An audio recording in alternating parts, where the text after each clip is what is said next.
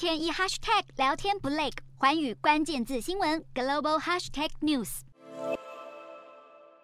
大批示威者聚集在美国最高法院外，情绪激愤地抗议最高法院推翻罗诉韦德案这项保障堕胎权的历史性裁决。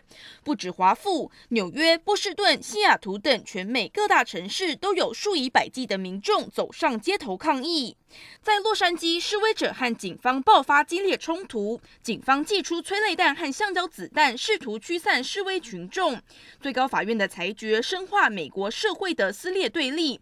美国总统拜登沉痛地表示，推翻堕胎权是国家悲伤的一天，将全美妇女的健康和生活陷入险境。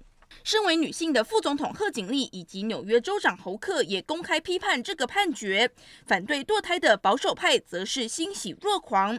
前美国总统川普透过声明赞许这是整个世代生命权最大的胜利。前副总统彭斯也在推特欢呼：“今天生命赢了。”至于国际间的反应，英国首相强生、纽西兰总理阿尔登、加拿大总理杜鲁道等多国领袖纷纷发表声明，表达失望立场。